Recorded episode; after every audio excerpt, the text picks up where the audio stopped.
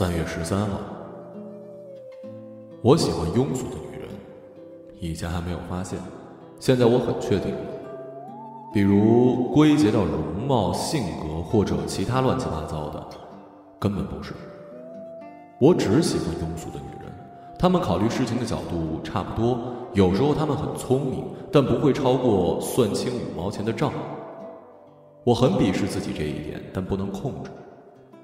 一开始我总以为是什么特别神秘的原因，最后结果都是我发现我们的生活就是坐在那儿。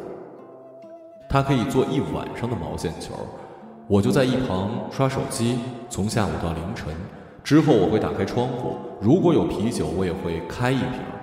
站在窗前，就好像发现了什么可悲的事情一样。其实一直如此，可能我三岁的时候就已经这样了，喜欢庸俗的女人。我们相互讲着社交网络上看来的笑话，就跟是自己身上发生的事一样，在开怀大笑。有时候我能笑得哭出来，但是没办法，我好像只能做这些事儿。比如他洗澡时会放三五年前的流行音乐，我听了也会很伤感，眼前浮现出一个涂着星空眼影的过气女歌手。她一开口，台下的人就开始哭，我听了也想哭，但其实我没什么好哭的。等他洗完澡走出来，我看着他，目光里都是。天哪，这是世上最漂亮的女人了，就是这样的，起码今天就是这样的。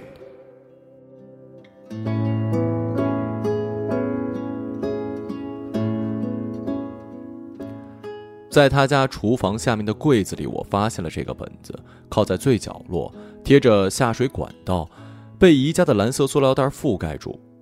我猜想可能是她上一个男朋友没有带走的东西。除了这个本子，我还在里面发现了一个空的饼干铁盒，盖子扣得非常紧。昨天她出去的时候，我费了半天时间才打开，里面什么也没有。她拎着纸袋子回来，里面不知道是什么甜点。你今天做什么呢？什么也没做。很好。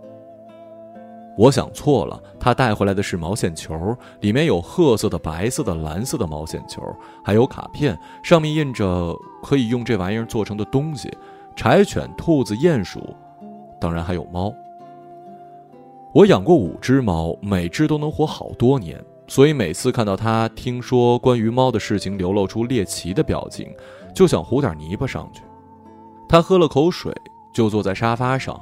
他的家沙发很小，只能坐两个人。他说过有一万遍要换个大点的沙发，差不多有一万遍吧。小兔子，怎么？我要做个小兔子。好啊，兔子多可爱啊！接着他就动起手来，用一个长得很像是钳子的塑料工具，带了一个小滚轮。我掏出手机玩游戏。晚上八点的时候，我的眼睛已经有一些酸痛。他举起半成品给我看。真是太好了，太可爱了，是吗？是啊，太好玩了。你要做个什么吗？我就算了，我手拙。你还不知道啊？我拿起烟出了门他不喜欢闻烟味儿，因为从小他爸爸抽烟，所以他不喜欢抽烟的人。他妈妈也不喜欢，他妈妈还问过我抽不抽烟，我说抽，他的脸就变成了黄瓜色。但是他爸爸每天抽两包，而我住进来之后每天只抽不到半包，因为很麻烦，我得站到走廊。他跟我讲过，妈妈爱爸爸，是这么回事儿。每个妈妈都爱每个爸爸，这世界真他妈和谐。走廊有一百多米长，是新建的公寓样板楼，每个房间只比宾馆大一点儿。对面也住着一男一女，他们喜欢敞着门，也许为了通风，也许不是。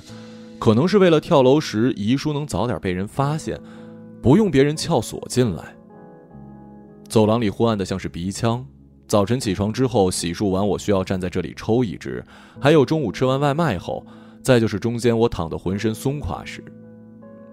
现在我回忆那个小本子上写的东西，觉得有些奇怪的地方。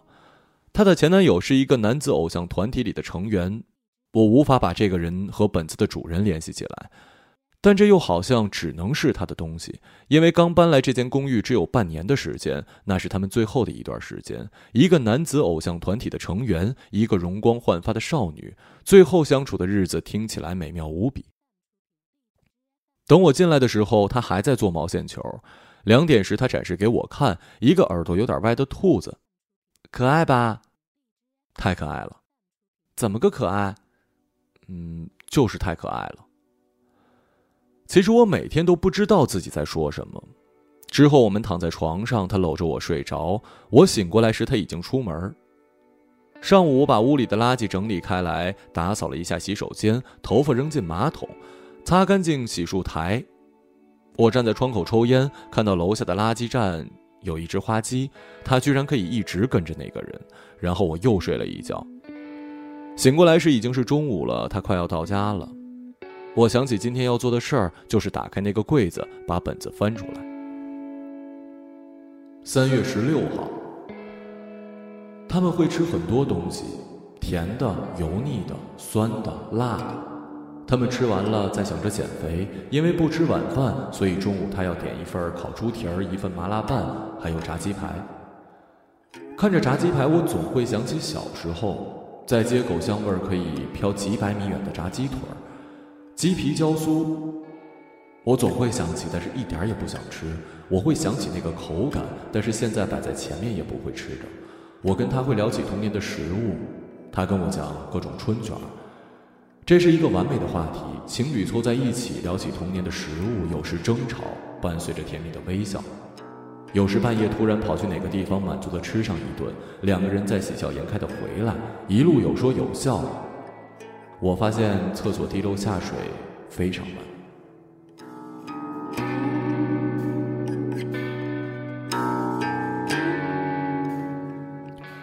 我下楼去买了水果，他回来之后把水果吃了。掏出纸袋子，倒出毛线球。今天要做这个，今天要做个什么呢？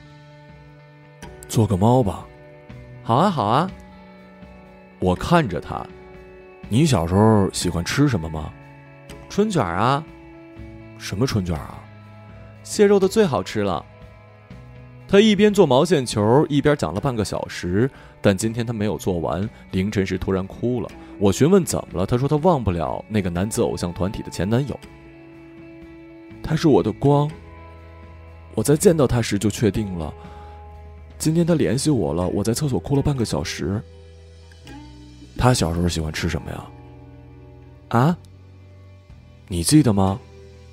我想想，我现在很难过，想不起来。是炸鸡腿吗？我不知道，你不要问我了。我现在很难过，我不知道自己为什么会这样子。你想做什么呢？他后天开演唱会，他想让我去。你去吧。真的吗？去吧。我摸起烟，开了门，站在走廊，对面的房间开着，里面的男人坐在床上抽烟。原来他是为了散烟味儿。他的房间没开灯。屋里只有对面楼宇的灯光，窗户打开，窗帘像是鱼尾一般的晃动。我觉得他遗书肯定写好，虽然我不知道他身上发生了什么。他眼神恍惚的，像是两口深井，还需要发生过什么呢？屋门没有关上时，他说：“我去是为了搞清楚自己。”好啊，你的毛线球还做吗？做完再睡。好。我坐回沙发，实际我已经困得有些头晕。我每天都睡很久，但是到了凌晨还是困倦到不行。我去洗澡，出来的时候发现厕所门板的缝隙在向外流水，地漏需要十分钟才能把水流走。也许水就沿着墙壁灌到门板，但也说不通。门板和墙壁根本不是连接在一起的。门板在流水。他走过来蹲下看，门板为什么会流水呢？我用拖把堵住那个出水的小口，木板的两块板子已经开胶，水就从最下面的缝隙里流出来。但是水从哪里进入门里的，我怎么也想不清。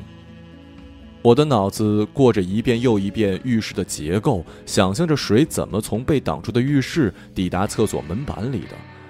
在他洗澡时，我也举着拖把堵住两块门板的缝隙，隔一小会儿在马桶上挤一下拖把。我一边听着过气的流行音乐，一边站在那儿握着拖把。我不知道明年这个时候是不是还在做这件事儿，但也许我过几天就会搬走。也许下个月。但是在此之前，我估计每天都要站在这儿，靠在拖把上。我不知道自己该想些什么，只是当我把男子偶像团体或者叫少年偶像团体、过气女歌手、容光焕发的少女这些事物放在一起时。我可以看到住在对面男人幽深的井一般的双眼，我认为他可以看到我站在这儿，因为我好像可以看到他还在开着门抽着烟。我贴在猫眼上看了一眼，门关着，我并不知道他在做什么。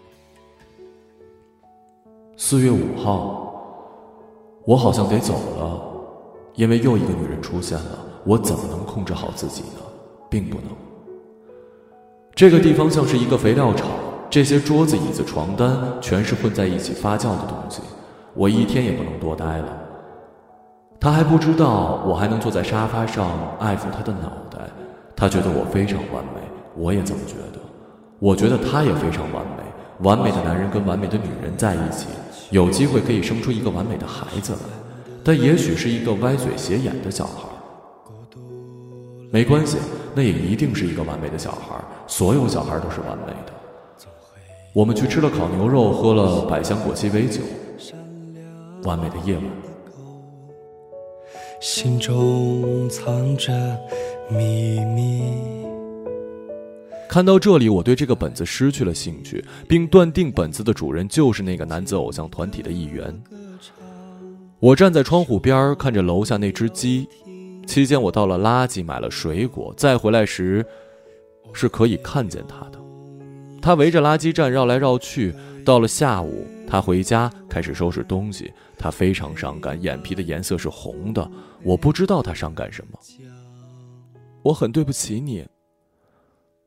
为什么？你可以阻止我去演唱会的。不需要。对，因为你阻止了，我也会去。所以不阻止。以前我站在海边，海浪总是以差不多的形状滚到岸边。我和他说的废话也差不多，就是这样，一层层的几乎相同。细看有点不一样，但没关系，就是不停的滚到岸边，直到我开始泛起耳鸣。而他已经闭着眼睛蜷缩的躺下来，这个姿态看起来大概是有点难过。我说：“你来，我给你看点东西。”他走过来，我站在窗户边，指着楼下那只鸡。什么呢？你看它，它会绕来绕去。为什么？不知道。它可以绕一下午。我不觉得它在找吃的，但它可以绕一下午。他看了几秒钟就没了兴趣，继续把行李箱收拾好。他塞了很多东西。如果是我的话，可以带这些东西在外面住上一年。晚上，我拎着他的箱子，我们下楼走到了四百米的麦当劳。吃完饭，站在门口等他叫的车。车来了，我跟他拥抱，他上了车，在车窗里扭头看向我，而车玻璃居然缓缓地摇上来。这是我最近看过最恶心的事儿。在好像发生着告别的时候，车玻璃缓缓摇上，这太扭曲了。看着他驶向高架桥，我想车玻璃一定关得死死的。我慢慢朝回走。在楼下，我没有立刻回家，多走了二百米，来到垃圾站。我四处看着，抽完一支烟，那只鸡跑出来，我想看清它身上的花纹，但是天色已经黑了，需要离着更近一点。总是我离着有五百米左右，它就会跑开。我想把它堵在一个角落，于是围着垃圾站转了几圈，但它实在太灵活，可以在栅栏里钻来钻去。不一会儿，垃圾站的工人推着车走过来，他说。这是他的鸡，我知道。你想干嘛？我就看看。说完，我转身离开。他以为我要吃了它，但是不远处的公园有很多鸽子。我为什么要吃一只每天进食垃圾的鸡呢？回家的时候，对面的房间开着。在白天，他看起来非常普通，臃肿的肚子像是一个丑干。他抽着烟，眼神疲惫。我说。你幸福吗？他转过头看了我一会儿，说：“还行。你在这儿看起来住了有一百年了。你怎么知道？我不知道啊，所以就说看起来。你住了多久了？一百年了。我跟十个女人结过婚，她们没有一个给我生过孩子，因为我好像无法生育。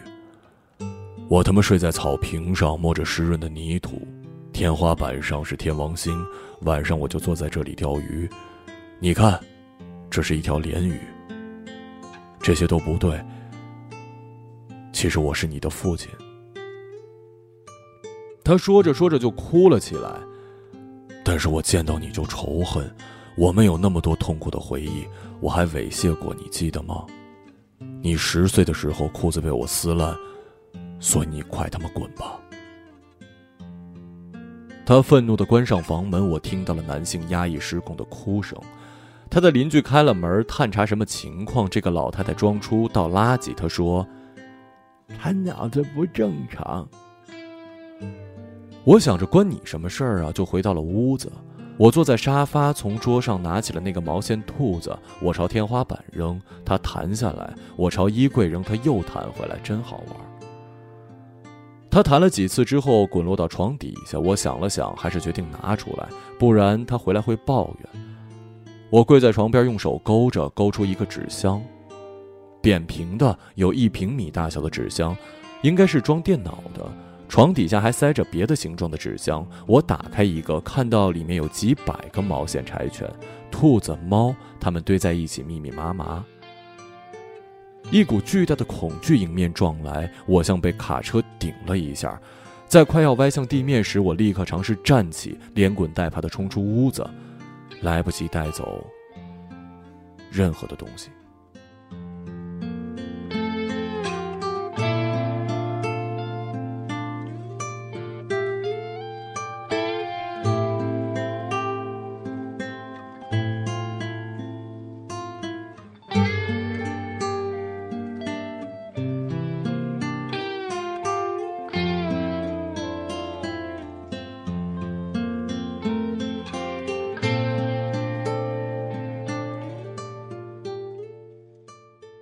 个朗读者，马晓成。